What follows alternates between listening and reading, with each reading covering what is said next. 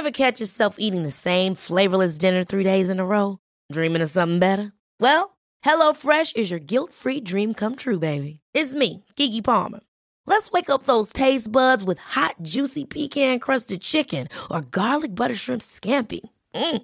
Hello Fresh. Stop dreaming of all the delicious possibilities and dig in at HelloFresh.com. Let's get this dinner party started.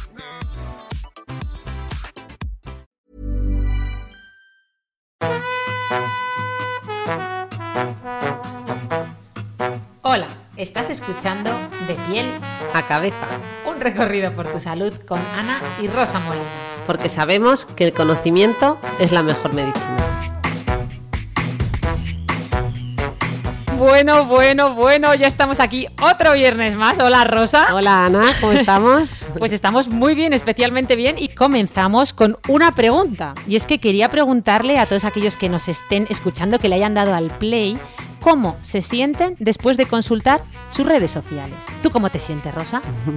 Bueno, esta es una pregunta así como muy abierta. ¿En qué sentido? Matiza. ¿Qué Pues- quieres decir con esto? Pues quiero ¿Qué decimos decir nosotros? que mucha gente, eh, ahora, sobre todo de cara al verano, con esta operación eh, bikini, por ejemplo, y tanto cuerpo que aparece en redes sociales, mucha gente eso le hace sentir mal, ¿no? Es decir, que eh, empiezan a, a ver sus redes sociales y cuando las cierran se dan cuenta de que, bueno, pues eso tiene un impacto un poquito regulero, por decirlo de alguna manera, en, cómo se, se ¿no? Respecto a su cuerpo, etcétera.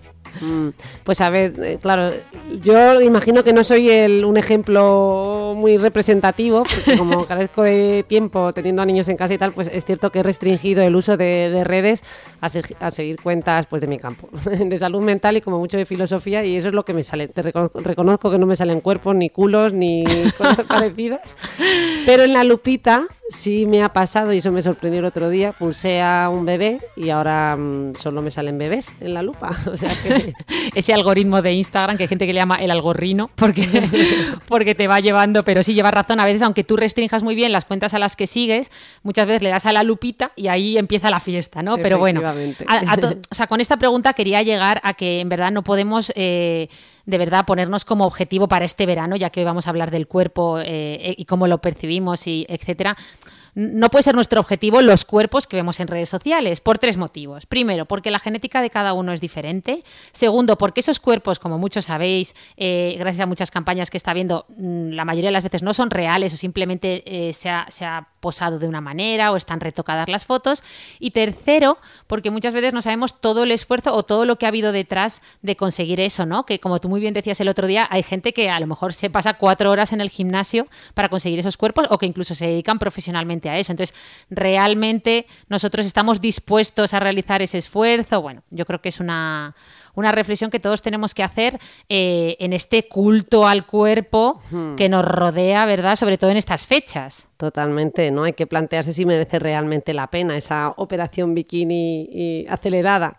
Totalmente, porque además eh, eso cuando va llegando ahora el calorcito, el verano, empieza pues eso a proliferar estos mensajes, ¿no? El efecto preplaya, que le llamo yo. Empiezas a tener amigos que empiezan a hacer la operación canónigo, la operación, ¿no? O sea, las dietas estas que digo yo que, que que son una auténtica locura muchas veces, aceleradas o a base de pociones mágicas, eh, dietas súper bajas en calorías que muchas veces tienen efecto rebote, bueno, eh, los atracones, ¿no? Que es, decir que luego nos llevan, cuando dejamos de comer tantos días, luego nos damos atracones y es- todo esto es contraproducente, ¿no? Y sobre todo, eh, esta operación acelerada muchas veces yo creo que, y tú lo sabrás mejor que yo, fomenta nuestras emociones negativas, puede fomentar la sentimientos de ansiedad, de culpa, ¿no? Llevarnos a obsesionarnos con el peso. eh, Nos disregula, ¿no? Nos tiene emocionalmente disregulados. Totalmente, totalmente, sí, sí. Pues eh, Ana, yo creo que podemos hacer un repaso eh, sobre bueno todo este tema, empezando por qué es lo que más preocupa, en concreto a los españoles, de su cuerpo, eh, si los hombres y las mujeres tienen el mismo tipo de complejos, si coincidimos con otros países. Pues Eh, mira, ¿qué nos puedes contar? Os puedo contar que no sé qué estaréis pensando. Os lanzo una pregunta para que lo vayáis pensando. Si pensáis en qué nos acompleja más o qué, o qué obsesiona más a la gente, eh, eh, ¿pensáis que es la cara o pensáis que es el cuerpo? ¿Tú qué piensas? Mm, las dos. pues bueno, al menos en estas fechas eh, nos preocupa claramente más el cuerpo, ¿vale? Eh, gana por goleada los sentimientos a veces negativos que tenemos hacia nuestro cuerpo, sobre todo la zona estrella, la zona que más gana, eh, a la que se van la mayoría de pensamientos, es el abdomen, el vientre plano, ¿no? Esa obsesión por el vientre plano es, digamos, lo que, lo que más mm, noches de sueño nos quita. Y, bueno, también es cierto que, que, hombre, las mujeres en general muestran muchos más sentimientos de preocupación, ¿no? Eh, y bueno, eh, incluso ahora, recientemente, según los últimos estudios, le estamos dando especial importancia, sobre todo en el género femenino, al tema de la retaguardia, por decirlo de una forma un poco elegante, por culpa en parte de las Kardashian. Tenemos a culomanía que ha proliferado eh, un 200, o sea, ha crecido la preocupación por, bueno, en concreto, todo lo que tiene que ver con, o sea, toda la medicina estética relacionada con mm, el culo, mejorar el aspecto de nuestro culo, es que suena, es que lo digo y suena hasta, pues ha subido un 252% desde el año 2000. O sea, una locura. Hmm.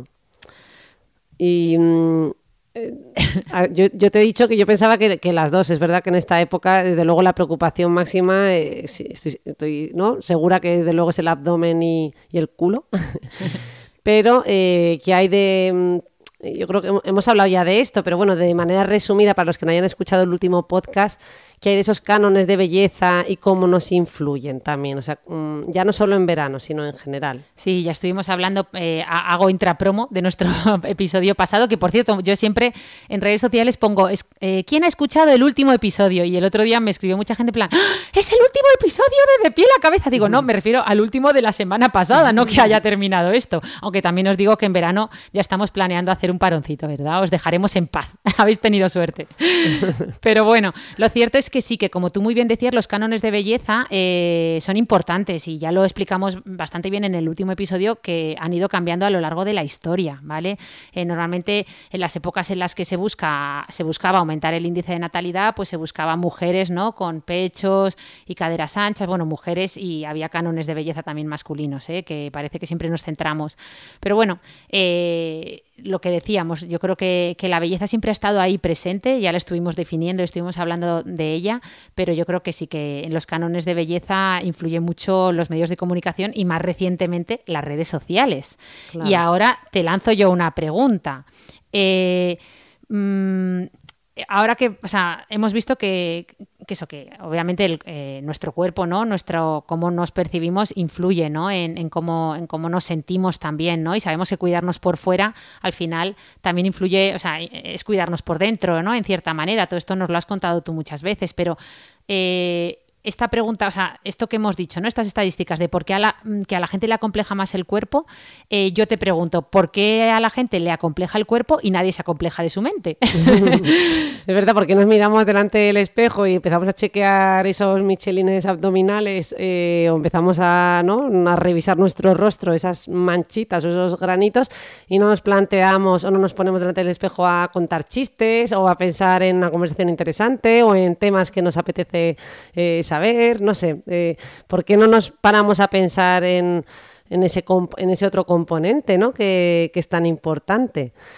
Pues bueno, yo creo que, podemos ir eh, hablando de eso. Eh, pero Ana, al final yo creo que podemos eh, hacer un repaso de qué es esa imagen eh, corporal, ¿no? Mm, incluyendo, bueno, hablando un poquito en general, nos hemos centrado un poquito en los complejos veraniegos, tú nos has dicho que no es tanto el rostro eh, lo que nos preocupa, sino el cuerpo, y tenemos que ver... Mira, tengo aquí las estadísticas, perdona que te corte, ¿eh? Mira, tengo puesto que... Mm, a los españoles, obviamente nuestra preocupación por el cuerpo es mucho menor que en Estados Unidos o Brasil, nos preocupa sobre todo, o sea, el 5 eh, al 11% le preocupa su silueta frente a un 5% que les preocupa el rostro. Pero bueno, perdona, sigue. Ah, y un apunte más de lo que decías, ya que te corto, te corto en condiciones.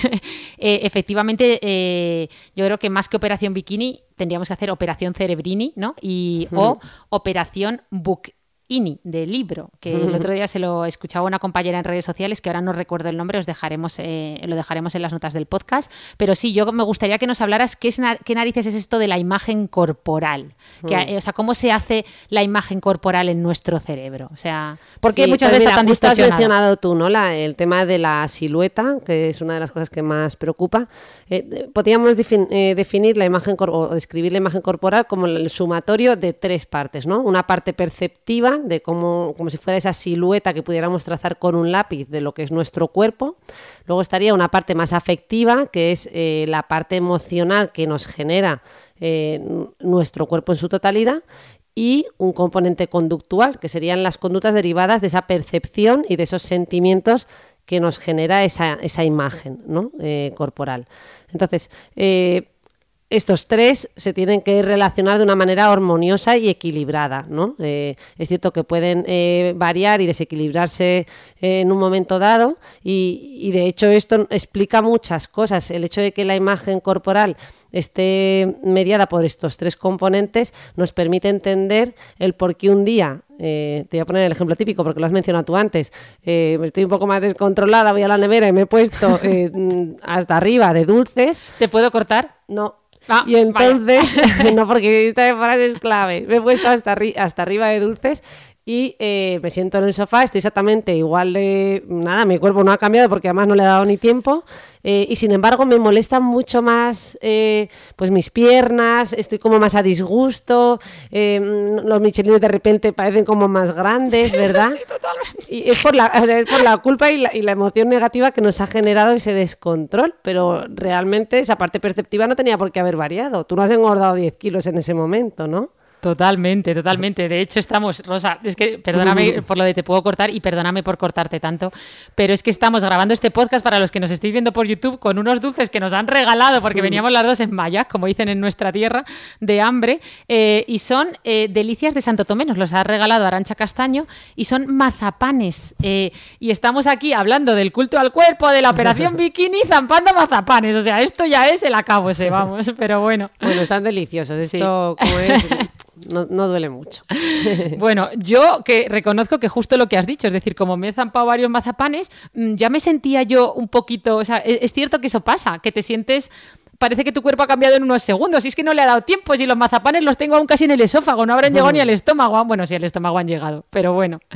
Oye, ¿y, quieres seguir o, te puedo hacer otra pregunta sobre esto? Que... Mm, venga, vamos, vamos, seguimos, porque realmente sí era como dar unas pinceladas ¿no? de esos aspectos clave. Vale, pues ¿qué pasa con, con, porque claro, has hablado de la imagen, o sea, eso es la, autoimagen, entiendo, que tenemos de nuestro cuerpo, pero luego yo me lío con autoconcepto y autoestima, que supongo que mm. están todos relacionados, ¿no? ¿Qué, diferencias hay entre...? Sí, bueno, a ver, el, autoestima, lo importante ahí es mm, tener en cuenta que sería como el componente más emocional de, todos, ¿no? Y que alberga de una manera global a, lo demás, o sea, eh, vamos a empezar por el, el autoconcepto, sería el conjunto de ideas y creencias que constituyen la imagen mental de lo que somos. Por ejemplo, soy una, soy una persona extrovertida, soy una persona alegre, soy divertida, ¿no? Yo me defino de esta manera. Eh, y somos capaces de ponerlo en palabras, ¿vale? Ese concepto que tengo de mí mismo eh, y, soy capaz de objetivarlo. Mientras que la autoestima sería el componente más subjetivo, ¿vale? El que juega un papel, eh, pues eso, más, más emocional y, que iría más vinculado a nuestras memorias implícitas, ¿no? Que son esas memorias más automáticas y que hemos ido desarrollando a lo largo de los años, ¿no? Porque esa autoestima es un proceso de construcción que elaboramos, bueno, sobre todo incluso desde los primeros añitos, ¿no? O sea, que la autoestima sería como más inconsciente, ¿no? Te cuesta más eh, ponerlo en palabras, es mucho más emocional, ¿no? Es algo que, te cuesta... Es verdad, cuando usamos la palabra autoestima en el lenguaje diario así muy alegremente, pero es verdad que es un concepto más abstracto, más inconsciente, ¿no? Eso es. Y fíjate que otro que también genera confusión es la autoconfianza. Que la confianza tiene que ver mucho con las creencias que sostenemos sobre nosotros mismos, ¿no? Eh, de cara a, conseguir nuestros objetivos. Entonces yo puedo tener mucha autoconfianza, eh, pues yo qué sé, en patinaje artístico porque se me da muy bien o en, cierta habilidad laboral, ¿vale? Y eso va a hacer, eh, va a impactar en mi capacidad para tomar decisiones, etcétera. Em, por ejemplo, pues tomar la decisión de coger un trabajo establecer una relación estable de pareja. Eh, pero ahora bien, fíjate que puedo tener muy buena autoconfianza para una faceta de mi vida, o sea, puedo confiar mucho en que soy un buen deportista y sin embargo ser una persona con baja autoestima. ¿No? Yo creo que esto lo hemos visto todos, que vemos gente con cualidades eh, muy buenas en ciertos ámbitos y sin embargo tienen una autoestima baja. Entonces, para que, eh, bueno, yo creo que la autoestima, eh, como decía, ¿no? es la que da color o sería ese componente más emocional, más subjetivo, más global y que además construimos eh, desde, la, desde la infancia. Sí, a mí, a mí me ha pasado. Yo cuando eh, alguna vez eh, pues eso, he consultado sobre la autoestima y me he planteado, ¿no? Y he hablado con alguna compañera, yo creo que incluso contigo, sobre, sobre autoestima, yo decía, bueno, es que yo tengo que tener una autoestima alta porque es que yo me atrevo a, todo. O sea, si me dicen, haz esto, yo lo hago. Y no es que no, tiene nada que ver. O sea, el mm. hecho de que tú seas una persona que, que, tenga valor, a lo mejor para, yo qué sé, saltar de un avión, eso mm. no, tiene nada que ver con tu autoestima. Es decir, yo mm. estaba confundiendo completamente los conceptos y me lo has aclarado, o sea, que lo he entendido muy bien. Vale, yo creo que, a ver, aquí hemos mencionado, hemos hecho un batiburrillo de un montón de cosas que las podemos aterrizar conforme vayamos hablando en el podcast, porque al final, ¿por qué es importante hablar de autoestima? Pues eh, si vamos a hablar de una intervención estética o, de un retoque, ¿cuán importante es tener ahí buena o mala autoestima? Pues eso, eso lo podemos comentar, ¿no? A ver qué, piensan también los escuchantes, porque yo creo que es interesante. Claro, para abordar esos tratamientos estéticos con más cabeza, ¿no? Que es lo que, decimos siempre. Vale, y bajando un poco más al cuerpo, eh, ¿qué diferencias hay entre, pues eso, lo que es eh, el el cuerpo ¿no? más físico, lo que por ejemplo, lo que yo tengo un amigo arquitecto que, el otro día me decía, es que yo soy como muy consciente de mi cuerpo, o sea, yo estoy en un lugar y sé calcularte los metros que mide una habitación en base a mi cuerpo, porque sé más o menos lo cuánto sitio ocupa mi cuerpo. Entonces, eh, ¿qué diferencia hay entre el cuerpo físico y el cuerpo percibido, no? O, o, sea, ¿cómo...? Sí, o sea, hemos mencionado el tema de la autoimagen, que sería como algo más genérico, ¿no?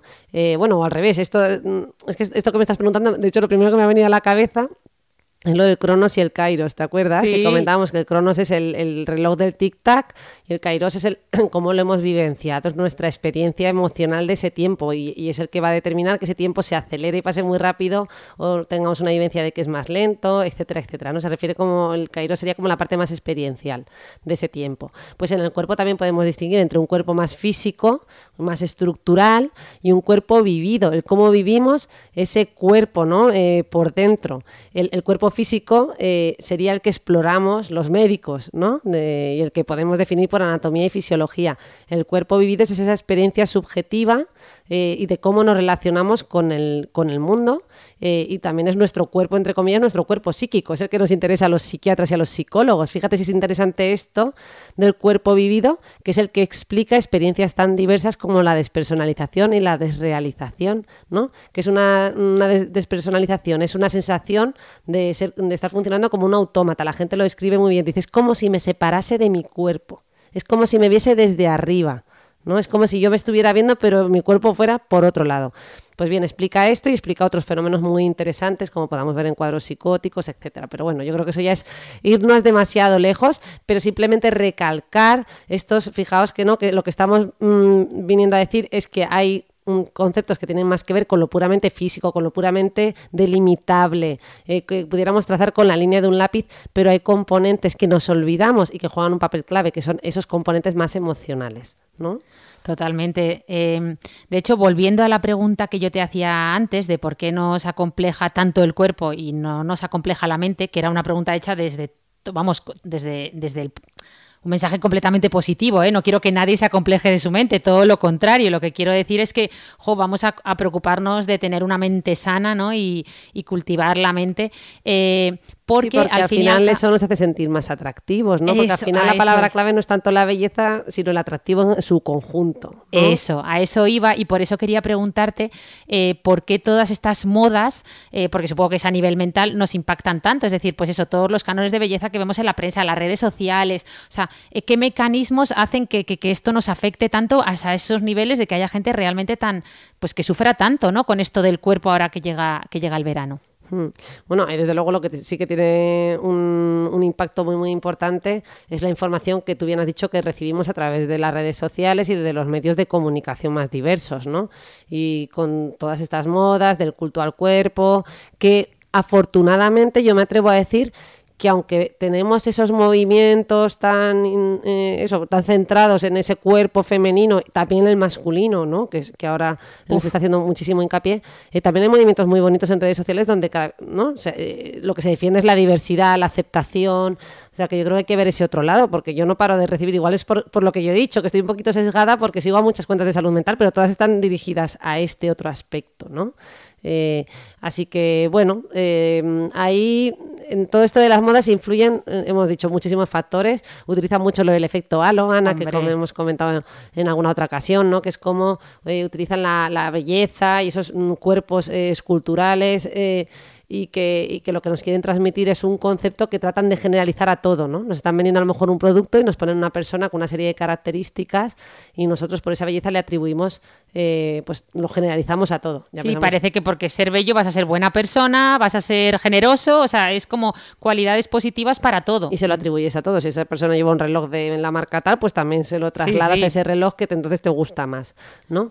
Eh, bueno, eh, yo creo que un poquito recalcar, al final estamos hablando de de, belleza, yo creo que vamos a hablar también de cosas de estética, de esos cuidados, ¿no? Hasta qué punto eh, pues debemos cuidarnos más o menos sin llegar a obsesionarnos, ¿no? Yo creo que a todos nos gusta vernos bien, es importante cuidarnos por fuera, eh, se está haciendo mucho hincapié en cuidarse por dentro, por supuesto, pero es que los dos son importantes y hay que ponerlo en un equilibrio, eh, porque a día de hoy lo que sí que sabemos es que, bueno, la belleza puede mejorar tu autoestima, pues puede ser un factor, pero no es un determinante. La autoestima, fíjate, como he dicho, se construye, es algo mucho que va mucho más allá, ¿no? Es algo más sólido, que va como pues eso, como, como explicarlo, como si hubieras estado poniendo ladrillos toda la vida y por un reto estético que sería tocar un ladrillo, no es que esa autoestima va a cambiar eh, por completo, puede impactar un poquito en tu estado de bienestar.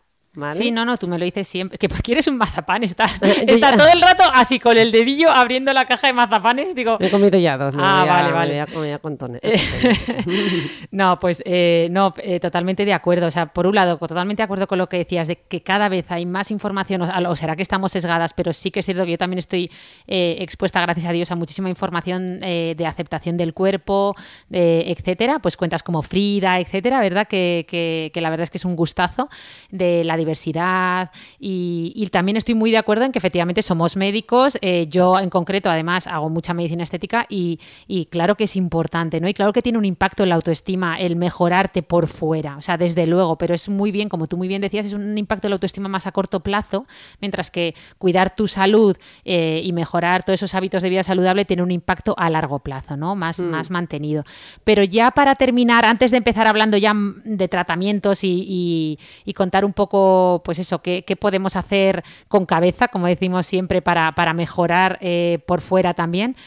Que estas redes sociales eh, ahora mismo, ¿cómo, ¿cómo impactan realmente? Tú que supongo que tendréis ¿no? Eh, mucha experiencia ya, estaréis mm. acumulando cada vez más experiencia, ¿no? Bueno, yo creo que es algo en lo que estamos ahora mismo inmersos, ¿no? Es un fenómeno que se ha disparado en los últimos años y, y, bueno, yo creo que no somos ni conscientes de la envergadura que está teniendo. Fíjate que yo ahora estoy dirigiendo un trabajo de de TFM de una estudiante de psicología eh, y ella ha centrado el estudio eh, precisamente en esto, en ver cómo impactan las redes sociales eh, pues en cómo nos vemos a nosotros mismos, porque está claro que no nos es ajeno, ¿no? Por mucho, mucha fuerza de voluntad, igual que hemos hablado de todos estos sesgos cognitivos que impactan en nuestra forma de comprender la realidad, pues si estás todos los días viendo imágenes con un determinado tipo de cuerpo, es que es inevitable que vaya a influir ¿no? en, en nosotros. Y sí que parece las investigaciones actuales eh, apuntan a una íntima relación entre el uso de las redes sociales y el aumento de la insatisfacción corporal y con respecto a nuestra propia imagen. De hecho, también apuntan a que está habiendo un impacto ¿no? en esa autoestima, eh, especialmente en, las personas más jóvenes, ¿no? que todavía más no tienen a lo mejor eh, pues cierto bagaje y van a tener más dificultad para poder ver esto con, pues, con criterio, ¿no? en fin, para ser críticos con ello. Así que, bueno, eh, yo creo que las redes están perpetuando todavía en gran medida esos ideales de la delgadez para las mujeres y de la musculación para los hombres. Yo creo que esto no es un tema ajeno, no es solo una cuestión de, mujeres, sin duda se está generalizando a un, ¿no? a un nivel muy importante también para, para ellos, eh, aunque sí que los datos eh, parecen indicar que somos a, la, a, la, hora de ese impacto, por lo menos los estudios científicos sí que están mostrando que lo sufrimos más nosotras. Imagino, a lo mejor eh, puntualizando en redes sociales como Instagram, donde hay un mayor número de consumidoras femeninas, ¿no? un poquito más, tampoco hay tantas diferencias, creo que era un 55% mujeres, 45% hombres, pues eh, algo tendrá que ver. ¿no? O sea que todavía sigue habiendo un poquito de desproporción. Em, y también parecía indicar que los hombres como que mm, quizás no, se veían tan influenciados, como que nosotros nos dejábamos influir más. Eh, volvemos a recomendar, eh, que ya hablamos de ellos en el podcast anterior, El mito de la belleza de Naomi Wolf, que es un libro que bueno ya ya lleva muchos años escritos, ¿no? Pero yo creo que sigue teniendo relevancia a pesar de, o sea, desgraciadamente, o la tiranía de la belleza de Lourdes Ventura.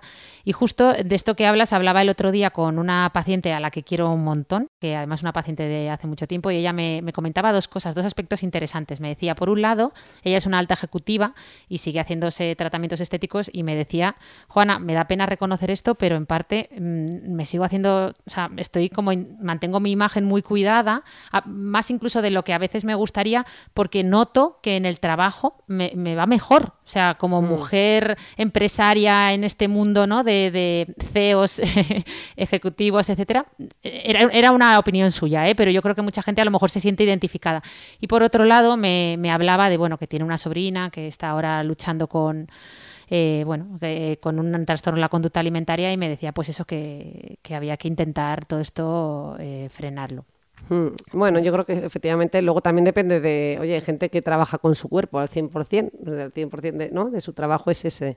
Eh, el tema a lo mejor es que hay que cambiar educativamente qué valores se transmiten, eh, o eso, esos ideales de belleza que se están transmitiendo a través de campañas. Eh, que bueno, que compensen un poquito, porque una cosa es cuidarse, mm, no, cuidarse, porque hemos dicho que hay que cuidarse y a que todos nos gusta, y a todos nos gusta vernos bien, eh, pero bueno, con sentido común, ¿no? Y, con cabeza.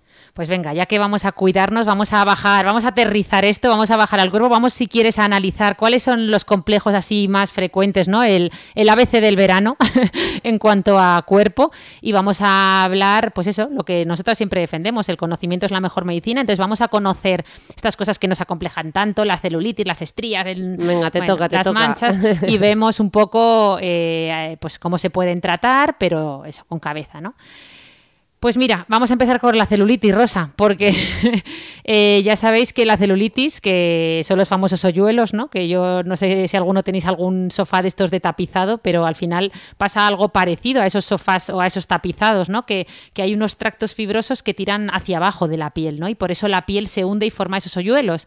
Eh, y bueno, eh, estos hoyuelos que no nos gustan mucho a las mujeres, eh, yo creo que tenemos que empezar a reivindicarlos en parte, ¿no? Es decir, al final, igual que nos gustan los sofás tapizados, si nos gustan los hoyuelos en los sofás, que además es donde apoyamos el culete, ¿por qué no nos van a gustar en nuestro trasero? Reivindico los hoyuelos en el trasero. Claro, a ver, más que nada lo digo porque ya sabréis que esto sí que yo creo que, que lo sabe mucha gente, que es que la, la la celulitis afecta a más del 95% de las mujeres a partir de la pubertad. Entonces, mm. eh, yo creo que, no tiene mucho sentido obsesionarse. De hecho, ya sabemos que no es algo patológico, se considera un proceso parafisiológico, es decir, algo normal en mujeres eh, de edad fértil, que, pues, como hemos dicho, afecta a, las nalgas, a la parte posterior de los muslos, incluso a veces al abdomen. Entonces, dentro de una vida saludable, hacer deporte, etcétera, hay que asumir que, es algo que vamos a tener. De hecho, a mí me choca como muchos eh, artículos de la prensa de celulitis eh, comienzan hablando de que la celulitis es una batalla perdida y yo creo todo lo contrario. La, celulitis es una batalla ganada, pero una batalla de la aceptación. Es decir, eso es, yo creo que la palabra clave es esa, ¿no? Eh, aceptar que, bueno, que a lo mejor somos una persona, somos muy deportistas y estamos muy en forma y a pesar de ello tenemos celulitis porque, como tú bien has dicho, afecta a un porcentaje muy elevado. Eh, empezando por aceptar, yo creo que podemos, ¿no? Eh, sentir bastante, o sea, nos puede ayudar bastante. Eh, pero bueno, Ana, cuéntanos, eh, ese es tu tema, perdona. No, no, no. ¿Qué aparece realmente la celulitis? No, pues hombre, hay muchísimos factores. De luego hay un factor claramente hormonal, porque menos del 10% de los hombres tiene celulitis y más del 95% de las mujeres. O sea, está claro que hay un componente hormonal por, la, por las hormonas eh, sexuales femeninas, pero bueno, eh, también hay muchos otros componentes, la genética, el sedentarismo, el tabaco, una mala alimentación, tomar medicación, ¿no? Sobre todo medicaciones hormonales. O sea, que, que yo creo que que bueno, que desde luego mmm, si cuidamos todos esos factores, llevamos una dieta equilibrada, hacemos deporte, la celulitis se va, va a disminuir Va a considerablemente. Pero bueno, también es cierto que hay muchos tratamientos que podemos hacer. A ver, eliminarla por completo es muy difícil y más hacerlo de forma definitiva. Para que mejore hay que combinar muchos tratamientos, no basta con uno o dos. Pero bueno, dentro de que lo más eficaz son, como hemos dicho, esos hábitos de vida saludable, pues también hay muchas terapias, ¿no? Sobre todo terapias que se realizan en cabina, que, que pueden mejorarla, pues las, las, ondas de choque, la radiofrecuencia, uh -huh. los ultrasonidos, la presoterapia, el masaje linfático. Eh, es cierto que los cosméticos anticelulíticos y los, neutro, o sea, y los nutricosméticos, la verdad es que tienen muy poquita evidencia científica, o sea, que, que yo no.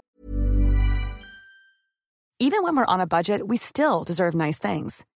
Quince is a place to scoop up stunning high-end goods for 50 to 80% less than similar brands. They have buttery soft cashmere sweaters starting at $50, luxurious Italian leather bags, and so much more. Plus, Quince only works with factories that use safe, ethical, and responsible manufacturing.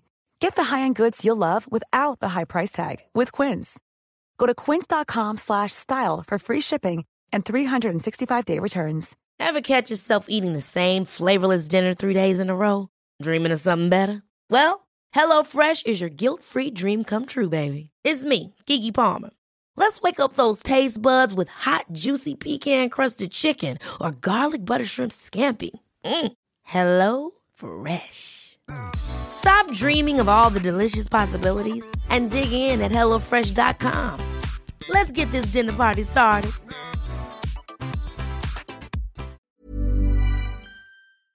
Yo no apostaría por ellos, pero bueno, hay muchas opciones, ¿no? Oye, y por curiosidad, ¿la celulitis se puede operar?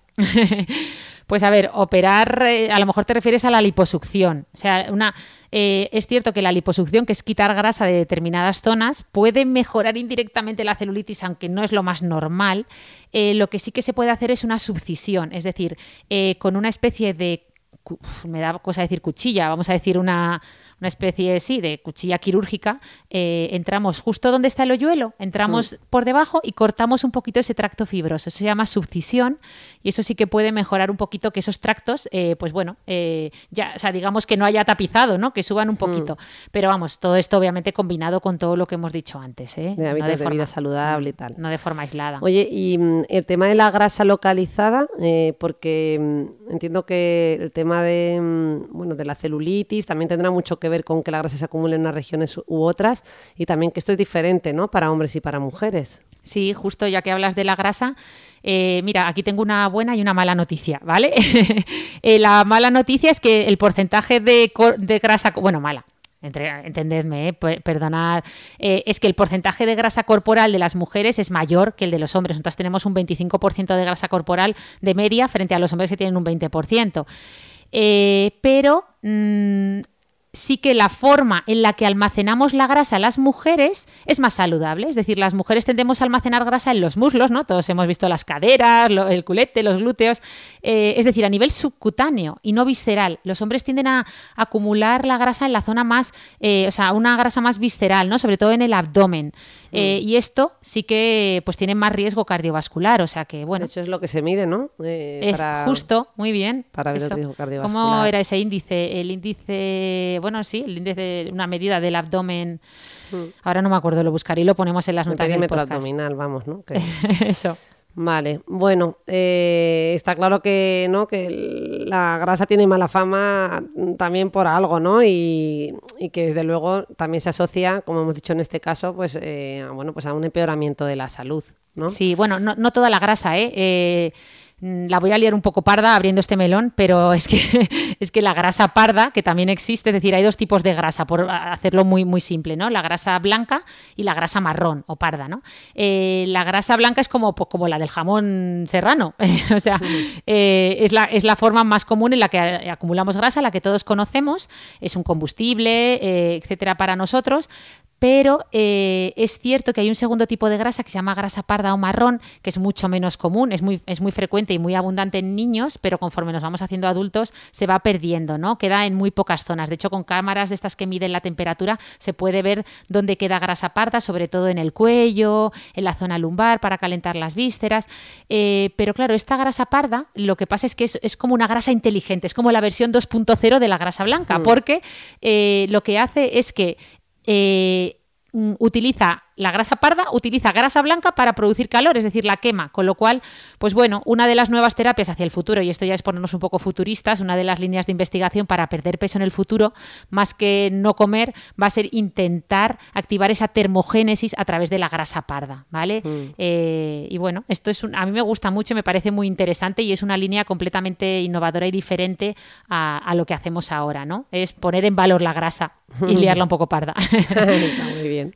Yo me estaba acordando que fíjate que eh, yo lo que suelo decir, en, de hecho lo he comentado varias veces en redes, es que al final, con todo esto también de las dietas estrictas que llevan muchas personas, que es como no como grasa en absoluto, recordar que al final, bueno, los lípidos, ¿no? Que mm, hay distintos tipos de lípidos, pero fundamentalmente eh, nuestro cerebro necesita lípidos. No podemos coger y llevar una dieta eh, con este falso mito de que el cerebro lo que necesita es azúcar y, ya está. Es que esa glucosa del cerebro viene también del exceso a veces, ¿no? por ejemplo, la, de la proteína también obtenemos glucosa cuando, ¿no? O sea que la glucosa viene por distintas vías, pero además lo más importante, lo que quería recalcar es que la grasa es fundamental para el correcto funcionamiento de nuestro cerebro. Entonces, que bueno, que yo aquí intentando poner un poquito el equilibrio, ¿no? Que esas grasas... Claro, no, no, tú no hablo de no permitirnos ahora inflarnos a, a, productos procesados y grasas saturadas, sino, bueno, pues de las grasas de las buenas, eh, que es que hay gente que llega a restringir también esas grasas, de no echarle ni aceite a la ensalada. claro, claro, grasas saludables tenemos, es que se emprendió hace unos años una cruzada eh, contra la grasa. Eh, eh, de hecho, vamos, todo era light y ya hemos visto que no, que no porque sea light o lleve menos grasa es, más saludable, ¿no? O sea que al final hay que llevar una dieta equilibrada y, bueno, el problema o sea, cuando la grasa la necesitamos, o sea, es que nos amortigua de los golpes, nos da calorcito en invierno, nos, nos, es una reserva de energía, o sea, tenemos que tener grasa en nuestro cuerpo, ¿no? El problema es cuando hay un, sube, un superávit de grasa blanca, ¿no? Que ahí ya sí que empieza a ser perjudicial. Entonces, bueno, yo creo que, que, es importante reducir esta grasa, no solo desde un punto de vista estético, que es lo que mucha gente se plantea, ¿no? De remodelado del contorno corporal, etcétera, sino, oye, voy a tener un porcentaje de grasa adecuado que sea saludable para mí. Hmm. Al final volvemos siempre al equilibrio, al punto medio, ¿no? Sí, claro. bueno, pues eso, cuidarnos en general y mantener un equilibrio eh, saludable. Eh, pero bueno, Ana, yo imagino que hay gente que está pensando y dirá, mira, dejaros de rollos, que Ana cuente esas estrategias para quitarte esos kilitos de más eh, o esa grasita de más no sé, cuéntales, porque estoy segura de que dirán, dile a Rosa que se calle. Ya, no, a ver, hablar del remodelado corporal, hombre, decir que esto es la guinda del pastel, yo creo que a estos tratamientos de, quitar grasa, ¿no? En, medicina, a través de medicina estética, yo creo que tenemos que quedar cuando, o sea, llegar cuando ya hemos intentado todas las otras estrategias, pero bueno, desde luego que hay muchas cosas que podemos hacer, ¿vale? Eh, en los, en los estudios clínicos vemos que, bueno, que las terapias más efectivas obviamente es la liposucción, por ejemplo, que es estirpar quirúrgicamente esa grasa a través de una cánula, es muy poco invasivo, entre comillas, ¿no? comparado con una cirugía tradicional. Eh, también la radiofrecuencia, eh, con mucha menos efectividad, pero también puede, digamos, producir lipólisis, es decir, ruptura de la grasa y hacer que mejore. Eh, pero bueno, yo quizá una de las terapias más novedosas hoy en día es la criolipólisis ¿no? médica, es decir, destruir adipocitos mediante frío controlado, ¿vale? Es, pues eso, logramos reducir la grasa, pues eso, en porcentajes de un 20-30% y a través de una máquina que, que coge, es como si que te agarra el Michelin y lo enfría, ¿no? Y eh, bueno, en los, los, adipocitos que destruyes definitiva, obviamente todo lo tiene que hacer un, médico y con una buena indicación, pero bueno, es una, es una novedad, ¿no? Que antes solo teníamos la liposucción. Hmm. Mm. Qué interesante, Jope, cuántas cosas estoy ya totalmente desfasada, ¿eh, Ana? No, hombre, no. Eh, oye, y hemos hablado muchísimo de cuerpo, pero imagino que habrá muchas y muchos escuchantes que querrán hablar, eh, saber un poquito más del cuidado del rostro, ¿no? Que al final, bueno, pues es una parte que, que bien hemos dicho que, que no, que nos importa, ¿no? Eh, ¿Qué nos puedes decir para el verano? eh, que ya lo tenemos encima, qué cuidados ¿no? Eh, son fundamentales. Pues sí, me parece muy bien esto que dices porque es verdad que parece, como decíamos, que el interés y la preocupación de cara al verano es por el cuerpo más que por la cara, pero luego mm, cuando llega después del verano y te ves la cara llena de manchas, dices, ¿y cómo no me preocupé un poquito más de haberme cuidado? ¿no? Entonces, bueno, yo creo que una de las Sí, grandes... porque esas manchitas nos preocupan menos en el cuerpo, ¿no? Sí, hombre, la cara obviamente no, nos preocupa mucho más. También en el cuerpo, ¿eh? porque ya sabéis que hay dos tipos de manchas. Por un lado están los léntigos y por el otro lado está el melasma. Los léntigos son esas manchas eh, como pecas más grandes que nos salen en la cara, pero también nos salen en el dorso de las O sea, lo manos. que todos les llamamos pecas, porque yo siempre digo, me han salido pecas. Sí, pero las pequitas eh, son mucho más pequeñas, las efélides. Eh, los léntigos son manchas grandotas, ¿no? El- es lo que, lo que, o sea, el famoso fotoenvejecimiento, ¿no? Escote, manos y cara. Mientras que, y además aparecen cuando ya tenemos una edad, mientras que el melasma es una pigmentación que sale exclusivamente en mujeres, casi exclusivamente, es una pigmentación hormonal, obviamente también por el sol, y, y son manchas mucho más grandes, ¿no? Que salen en la frente, las mejillas, el labio superior eh, y que se deben sobre todo pues eso a las hormonas femeninas, sobre todo a los estrógenos y que bueno cuando aparecen en el embarazo, que son los famosos paños del embarazo, les llamamos cloasma. Cuando no está la mujer embarazada se llama melasma, pero que, que son manchas que nos pueden dar disgustos eh, si no nos preocupamos de ellas ahora en esta época, ¿vale? ¿Y, y qué hay que hacer para, eh, para evitarlas? Bueno, y también para aquellos que ya las tengan, ¿qué pueden hacer también para tratarlas?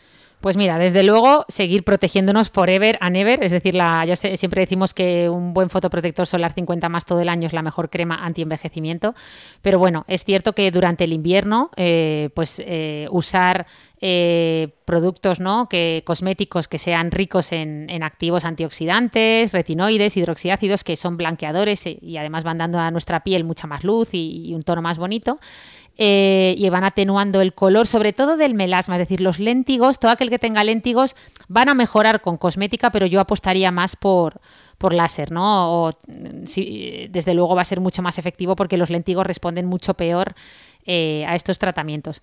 Pero bueno, eh, un poco eso y desde luego empezar a, a fotoprotegernos desde ya, si no lo estábamos haciendo, incluso podemos reforzar con algún fotoprotector oral, que no son más que un complemento, ¿eh? pero, pero bueno. Oye, Ana, me estoy acordando, y es que, claro, con esto de tener una hermana dermatóloga, a mí me hacen un montón de preguntas, eh, bueno, pues compañeros, amigos, y una típica es para todos aquellos que tengan manchitas o que hayan desarrollado alguna de estos que has comentado, ¿no? como el melasma, por causas genéticas o bien en relación a anticonceptivos o tratamientos hormonales, ¿no? que pueden favorecer eh, que esto ocurra, eh, ¿hay qué recomendaciones das? Eh, pues eso, un poco lo que decíamos, construir una buena rutina, que va a ser la base del tratamiento. Yo siempre digo que el tratamiento del melasma, los léntigos no tanto, porque los léntigos lo más efectivo, ya lo hemos dicho, es quitarlos con luz pulsada, con algún tipo de láser. Yo creo que es el mayor coste-beneficio, o sea, es ese tratamiento, porque al final van a ser, pues, un dinero, ¿no? Pues mm, los tratamientos láser pueden estar rondar los 150, 200 o 300 euros según la sesión, pero es verdad que son más efectivos y a lo mejor te vas a dejar en cosmética u otros tratamientos más dinero a largo plazo, aunque a priori parezcan más baratos y, y va a ser menos efectivo. Pero bueno, eso sería en cuanto a léntigos, ¿no? Pero en melasma, pues eso, una buena rutina cosmética, eh, Aquí en melasma, el pil, o sea, los láseres hay que ponerlos más en contexto, no, no siempre funcionan, a veces producen efecto rebote. eh, ya sí que aquí podemos eh, sumar los peelings eh, y bueno, y luego tenemos hasta tratamientos orales para el melasma. O sea que, bueno, consultar con un dermatólogo, diría yo. Resumen, resumen. Oye, pues sí. esta, y, y esta que es la, la pregunta de, de la época de la pandemia. ¿Qué ocurre con esta zona que es la que más enseñamos ahora? La zona de los ojos y de las patitas de gallo. Eso, bueno, con un poco de suerte, eh, pronto desaparecerán las mascarillas y ya nos preocupa. Bueno, no, no, no, quiero decir que nos vamos a preocupar por toda la cara, pero bueno, que. Que va a venir el destape y yo no sé, eh, mm, yo creo que va a tener esto además hasta consecuencias, ¿no? Va a haber gente que, que se va a sentir totalmente desnuda después de tantos meses con mascarilla. Totalmente, totalmente. ¿eh? Bueno, Eh, y de hecho ya viene gente a decirlo. Yo tengo varios pacientes en consulta que me han dicho que no se la quieren quitar por nada del mundo, que están ahora muy cómodos. Sí, y además que ya visteis los estudios estudios eh, estos que hicieron, que ahora no me acuerdo, lo dejaremos también en las notas, ahora no me acuerdo, se llamaba The Beauty and the Mask, pero no me acuerdo la universidad que hizo el estudio, pero eh, hablaban de eso, de cómo se, cómo se vio en los estudios, que es que con mascarilla objetivamente todos parecemos más guapos, por eso de la terminación modal, ¿no? que nuestro cerebro rellena lo que no ve con imágenes de, pues eso, si puedes rellenar la cara del que estás viendo con el que has quedado en, en Tinder, por ejemplo, y le puedes rellenar la carita con Brad Pitt, pues obviamente no se la vas a rellenar con, con otro, ¿no? Pues todos imaginamos. Lo que quiero decir es que la mente no reconstruye esa parte que no ve, o sea, reconstruye algo que considera armónico con, con esa mirada, ¿no? Termina de reconstruir virtualmente. Claro, se llama terminación modal, lo hacemos en todo, ¿eh? Si a ti te tapan la mitad de una obra de arte, pues tú imaginas, ¿no? Que hay... Entonces, pero lo hacemos también con las caras. Solo ves los ojos, pues entonces cojo y me invento eh, una nariz y una boca. Y como normalmente eh, el tercio medio y el tercio inferior de la cara suelen tener bastantes asimetrías, pues, pues claro, nos quitamos de en medio todas esas asimetrías, la cara nos parece mucho más simétrica, encima la completamos con nuestra imaginación maravillosamente y claro, todo el mundo nos parece más guapo. O sea, objetivamente estamos más guapos con mascarilla, pero, pero bueno.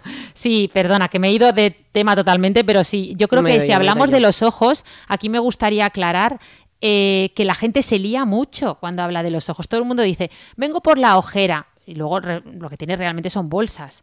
O vengo por, eh, pues eso, el párpado, o sea, el, ojo caído. O sea que yo creo que sí que podemos aclarar eh, o hablar principalmente, porque además ya llevamos bastante tiempo hablando, diferenciar entre lo que son las bolsas, lo que son las ojeras, hablar eh, y de los párpados caídos y de las cejas, ¿no? Si te parece. Hmm.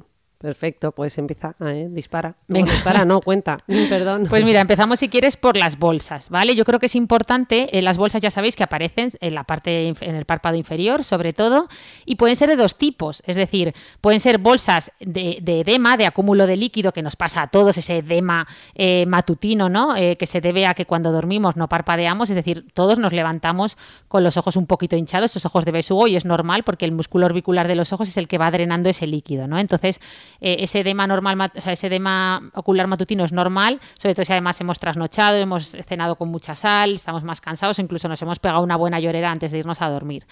Muy diferente eh, bueno, entonces estas bolsas van a disminuir a lo largo del día porque no son más que retención del líquido, ¿no? Por la posición ortostática, o sea, por estar de pie.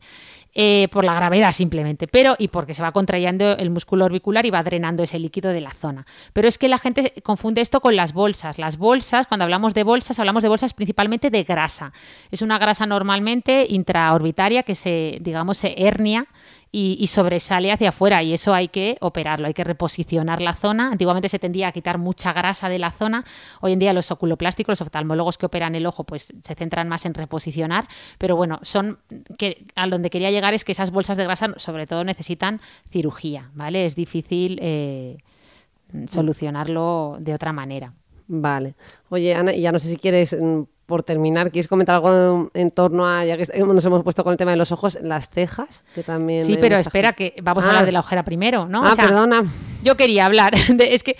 Ah, no, yo, vale, vale, sigue. Sí, bueno, ahora hablamos de las cejas, pero, o sea, hemos hablado de las bolsas, ¿vale? Pueden ser de edema o bolsas de grasa. Eh, ¿Qué son las ojeras? Las ojeras es, es, lo contrario, es cuando el párpado, sobre todo el párpado inferior, pues está como muy marcado, ¿no? Se nos hunde, hay un hundimiento en esa zona. Esto puede ser por genética, eh, también a veces porque esté pigmentada, muy, o sea, muy pigmentada esa zona, haya como un pigmento que aún parece que se marca más y, da sensación de hundimiento, eh, o bueno, o por, obviamente pues por el motivo más común, que es el envejecimiento, ¿vale? Pues vamos perdiendo grasita en la cara, eh, todo se va descolgando un poco y claro, ese surco de la ojera se va marcando más. Esto se puede mejorar de muchas maneras, pero bueno, la, la, opción más, más eficaz suele ser la inyección de ácido hialurónico, pues eso, de baja reticulación, eh, bueno, con una serie de características, ¿no? Que no capte mucha agua eh, y lo solemos depositar ahí en ese surco de la ojera y la verdad es que va muy bien. Luego, obviamente, para la pigmentación tenemos láser, peeling, cremas de pigmentantes y muchas cosas más. Y ya para terminar, antes de hablar de las cejas, si quieres hablamos un poquillo de este pellejillo, la dermatocalasia, este pellejo que, que, aparece en el párpado superior, ¿no? que empieza a sobrar. Los que me estáis viendo en YouTube lo estoy cogiendo porque yo tengo para hacerme un, ¿cómo se dice?, un abrigo de cuero de tanto pellejo que me sobra en la parte superior. Esto se llama dermatocalasia y bueno, también va surgiendo por la flacidez y también influye mucho la genética, ¿no? Eh, y bueno, aquí también lo que se suele hacer, la principal opción para mejorarlo suele ser una blefaroplastia, ¿no? Que es una cirugía en la que se retira exceso de piel sobrante. Que bueno, a mí que sepáis como curiosidad que todos mis compañeros médicos están deseando operarme, pero a mí me gustan estos ojos de chinita, ¿verdad? Y tú siempre me dices que, que a ti también te gusta. digo que no te lo quites. Claro, a mí me... Yo lo tengo más que tú. Es verdad que ahí tenemos un componente genético en nuestra Brutal. familia, porque son mis hijos igual, ¿eh? Los dos. Bueno, y papá, papá es que no veía, papá les, o sea, las pestañas las tenía hacia abajo y además el pobre, o sea, abría el ojo y, y es que, mm, vamos, que ya le impedía la visión. Es cierto que cuando ya interfiere la visión, incluso esto lo operan en la seguridad social, ¿no? O sea Claro, que- eso es, eso es, cuando te interfiere. Hay con Vale. las limitaciones. Y nada de las cejas, simplemente decir que, que, bueno, ahora es la locura de las cejas. eh, ahora se ha puesto de moda. O sea, normalmente las mujeres solemos tener las cejas más arqueadas y los hombres las tienen más rectas, ¿no? Las, las mujeres tienen forma de gaviota. Pues que ahora, antes el arco, o sea, ese arqueamiento de la ceja en la mujer, pues eh, era un poco sutil, pero es que ahora con los foxy eyes, con este microblading, micropigmentación, bueno, pues están poniendo de moda unas cejas que ya aprovecho para que nos dejéis algún comentario de qué os parecen esas cejas que se han puesto tan de moda, tan exageradas. ¿A vosotros realmente os gustan esas cejas tan levantadas, tan arqueadas? ¿O estáis deseando que vuelva la moda de esas cejas tan finitas, que a mí tampoco me gustaban mucho? ¿O que, que, que nos digan por ahí sus comentarios? Desde luego, para las cejas podríamos dedicar un capítulo entero. Sí, pero fíjate, es verdad que lo de las tejas, así como de otras cosas que has hablado, sí que las asocio al envejecimiento y, ¿no? Pues lo que has dicho aquí, si se te cae un poquito más el párpado, llegas incluso a la pérdida de visión y tal, hay que intervenirlo. Lo de las cejas, también has mencionado la palabra moda, ¿no? Es un tema más de modas también, hay un componente Hombre. fundamentalmente de ese tipo. Fíjate ¿no? que... Como los pantalones de campana o los pitillos, ya mismo no se llevan entonces. Claro, claro, fíjate, toda esa gente que se ha estado depilando las cejas, eh, pues eso, con, con hilo o con pinzas, que al final ya sabéis que cuando arrancamos el pelo de raíz terminamos traumatizándolo un poco y, y bueno, pues ahora se han quedado con unas cejas finas, ¿no? Eh, y, y ahora están de moda las cejas hiper, mega, maxi, súper tupidas, o sea que... Claro, claro, por eso. que al final es cuestión de modas, entonces bueno, yo creo que por eso eh, hay, que, hay que encontrar el equilibrio y bueno, ya aprovecho para preguntarte dónde, cómo sabemos dónde poner el equilibrio, ¿no? ¿Cómo, cómo podemos no dejarnos llevar por estas modas, ser sensatos? Eh, Sí, no caer en, ¿no? en una locura mm, y una obsesión ¿no? que nos termine por, por limitar. Yo creo que ahí tenemos que hablar, como hemos comentado, de llegar a un equilibrio y poner sentido común. Eh, yo creo que lo hemos comentado en el capítulo de envejecimiento, hay un síndrome que habla de ese miedo, bueno, un síndrome no tipificado en las clasificaciones psiquiátricas, ojo, ¿eh? Eh, pero se le llama el síndrome de Dorian Gray, ¿no? que, que es como ese miedo terrible a envejecer. De hecho, eh, el nombre de este síndrome eh, viene de la novela del retrato de Dorian Gray de Oscar Wilde, sobre un hombre que quiere alcanzar la eterna juventud, o sea, como que no acepta ¿no? el paso del tiempo y el envejecimiento y es capaz de vender su alma al diablo con tal ¿no? de, de luchar contra ese paso eh, del tiempo. Eh, y, y no nos damos cuenta de que realmente el envejecimiento no está solo ¿no? en esa apariencia física, sino en estos otros componentes que hemos mencionado antes. ¿no? Eh, y al final el envejecimiento está también mucho en nuestra actitud y en cómo mm, vivamos y aceptemos la vida. ¿eh? ¿Cuántas personas no hay que vemos que, que están con, bueno, nuestro padre también lo decía, tenía 60, y- con los 65, cada vez que cumplía una década, decía, esta sí que es la mejor etapa de mi vida. ¿No? Siempre, ¿no? Yo creo que, o sea, que tenemos ejemplos claros de que la vida no es cuestión de, de- o sea, no, no es cuestión de ese aspecto físico, ¿no? No, y, y no necesitamos eh, tener este cuidado tan, tan exhaustivo para que alguien nos enloquezca, ¿no? Eh, a veces, pues, uno- una buena autoestima también nos lleva, ¿no? ¿Quién no se quiere ir detrás de una persona con una buena autoestima, eh, atrevida, divertida? Mm, Pues bueno, eh, yo creo que, que- que- que hay que recordar, tenemos que recordarnos esto para, no- para no perder la cabeza. Y, y fíjate, Ana, que vosotros recibís también en consulta muchos casos, esto sí que ya hablo de patología, eh, de gente con eh, dismorfofobia. ¿no? Que es sí, una- que además son pacientes que vienen al derma, pero en verdad son pacientes de, que tendrían que haber consultado en psiquiatría, pero... Claro, la dismorfofobia es, eh, se da en aquellos sujetos que tienen una ima- ima- imagen distorsionada eh, de, una, de un defecto imaginario o real, o sea, puede ser que tengamos un pequeño defecto, pero ellos lo distorsionan ¿no? a máximos y, y piensan que es totalmente desproporcionado e inadecuado, sufren muchísimo por ello y esto, y esto les lleva a buscar una ayuda eh, repetida y a buscar intervenciones que, que son totalmente inadecuadas, porque lo único que hacemos si hacemos una intervención estética en alguien con una dismorfofobia es empeorarla. Hay que trabajar a otro nivel, ¿no? Y de hecho de ahí la importancia que hemos comentado algunas veces de trabajar conjuntamente los equipos de psicodermatología, ¿no? Y abordar esto adecuadamente con el paciente y tratarlo bien con, bueno, con, delicadeza, con la delicadeza que, que esto requiere. Eh, pues bueno, para no... ¿no? Es muy difícil porque cuando viene un paciente con dismorfofobia, es decir, que claramente te está pidiendo tratamientos que tú piensas que no están indicados, ¿no? Eh, que piensas que no solo no va, o sea, no solo no va a mejorar su belleza, sino que es probable que la empeore, ¿no? Esto nos pasa mucho con mm. chicas jóvenes que ven, pues eso, muchos realities últimamente de la televisión o muchas redes sociales y te piden tratamientos y tratamientos, pues aumentos de labios imposibles y cosas que dices, es que esta chica es maravillosamente bella a esta edad y voy a empeorar su belleza, ¿no? Entonces muchas veces eh, te, niegas a hacer determinados tratamientos y empiezan un peregrinaje de, médico en médico eh, y, no llegan a vosotros, ¿no? Y, siempre encuentran a alguien que lo hace, ¿no? Entonces, bueno, yo creo que es una responsabilidad social y una responsabilidad de los profesionales mm. sanitarios saber enfocar bien estos pacientes. Claro. Bueno, y no, no todos son dismorfofobia. No, no, obviamente que no. Son los, menos, pero luego también encontramos gente que no teniendo una dismorfofobia empieza a hacerse algún retoque estético y lo que nos lleva es a, ¿no? a una componente ya como más adictivo, ¿no? Y nos puede llegar a obsesionar como adictos, ¿no? Por la, Podemos llegar a esa especie, bueno, mal usada la palabra así adicto,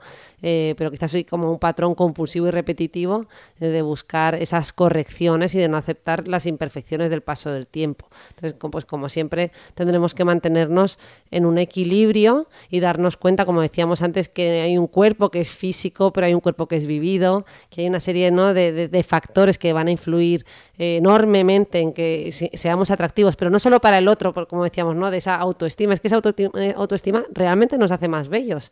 Es que tener una buena autoestima va a hacer que bajen nuestros niveles de estrés. Estar eh, eh, satisfechos con lo que tenemos, eh, pues va a hacer que, esos niveles de estrés, al bajar, al bajar nuestros niveles de cortisol, pues nuestra piel, por ejemplo, ¿no? pues tenga mejor luz, que tú siempre hablas mucho de, esa luminosidad de la piel y de ese aspecto de la piel, pues se va, va a envejecer menos. Entonces, bueno, yo no digo que no, que no haya que cuidarse, es muy importante cuidarse por fuera, desde luego, porque además implica muchísimas cosas, que implica que me quiero, que me cuido, que, que tengo capacidad para frenar y parar y dedicarme un tiempo a mí.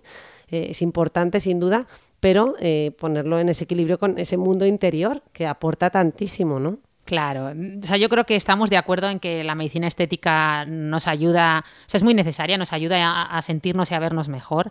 Al final es verdad que hay que apostar por un estilo de vida saludable, equilibrado, que es la base de todo, pero mm. que bueno, que cada vez más eh, vamos viendo que el canon de belleza es que no hay canon, en eso sí que nos están ayudando las redes sociales, en, en ir hacia una sociedad más inclusiva, en la que todas las formas de belleza son válidas.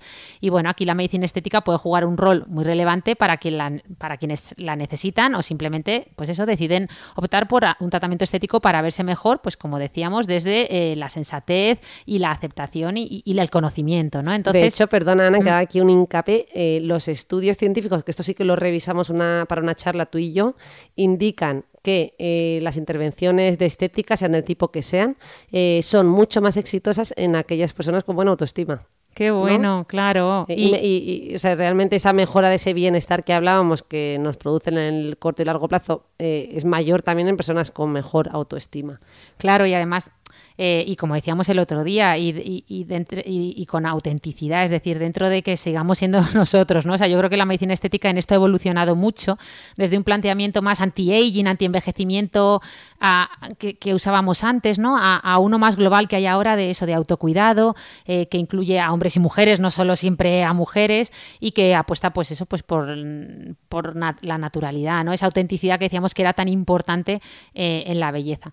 Entonces, bueno, yo creo que como mensaje final, eh, por mi parte, decir que, el punto de partida, desde luego, yo creo que ha quedado muy claro, lo hemos repetido hasta la salida, para verse y sentirse bien, desde luego que es la confianza en uno mismo. Eh, eh, pero bueno, es un camino ¿no? que, que bueno, que para recorrerlo a veces, claro que sí, necesitamos a profesionales que nos ayuden, nos acompañen, nos asesoren y, bueno, la medicina estética puede jugar un papel ¿no? en este camino, eh, pero siempre teniendo en cuenta que esa esfera eh, psicosocial eh, es muy importante, ¿no? que por eso todo lo que nos has, has contado hoy y nada, mm, no sé si quieres decir algo más. Yo por mi parte, ¿quieres recomendar algún libro? Que siempre dicen, el otro día no sé quién dijo, a Cristina le decían, invita a las doctoras Molina para que recomienden libros. Digo, Dios mío, nos estamos volviendo una recomendadora de libros.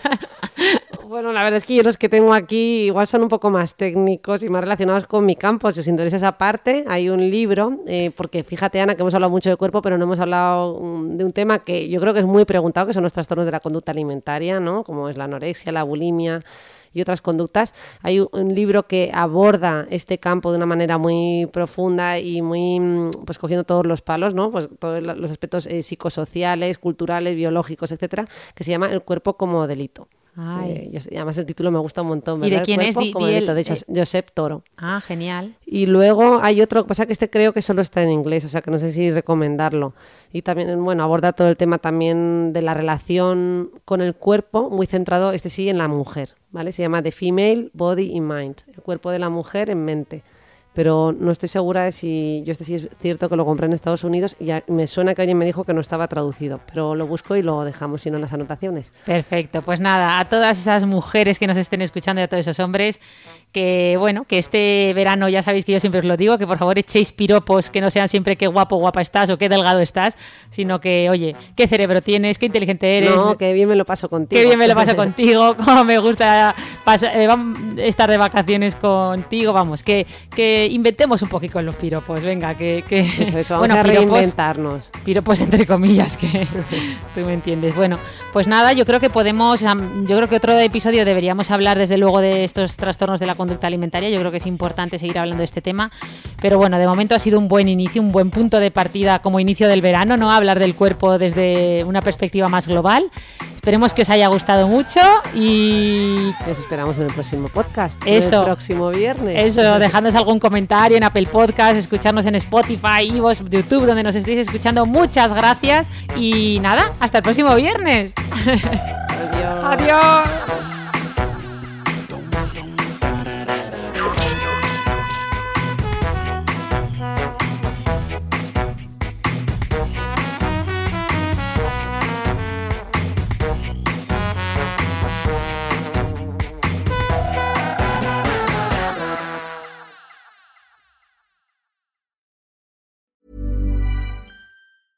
Ever catch yourself eating the same flavorless dinner three days in a row? Dreaming of something better? Well, HelloFresh is your guilt-free dream come true, baby. It's me, Kiki Palmer. Let's wake up those taste buds with hot, juicy pecan-crusted chicken or garlic butter shrimp scampi. Mm. Hello Fresh. Stop dreaming of all the delicious possibilities and dig in at HelloFresh.com. Let's get this dinner party started.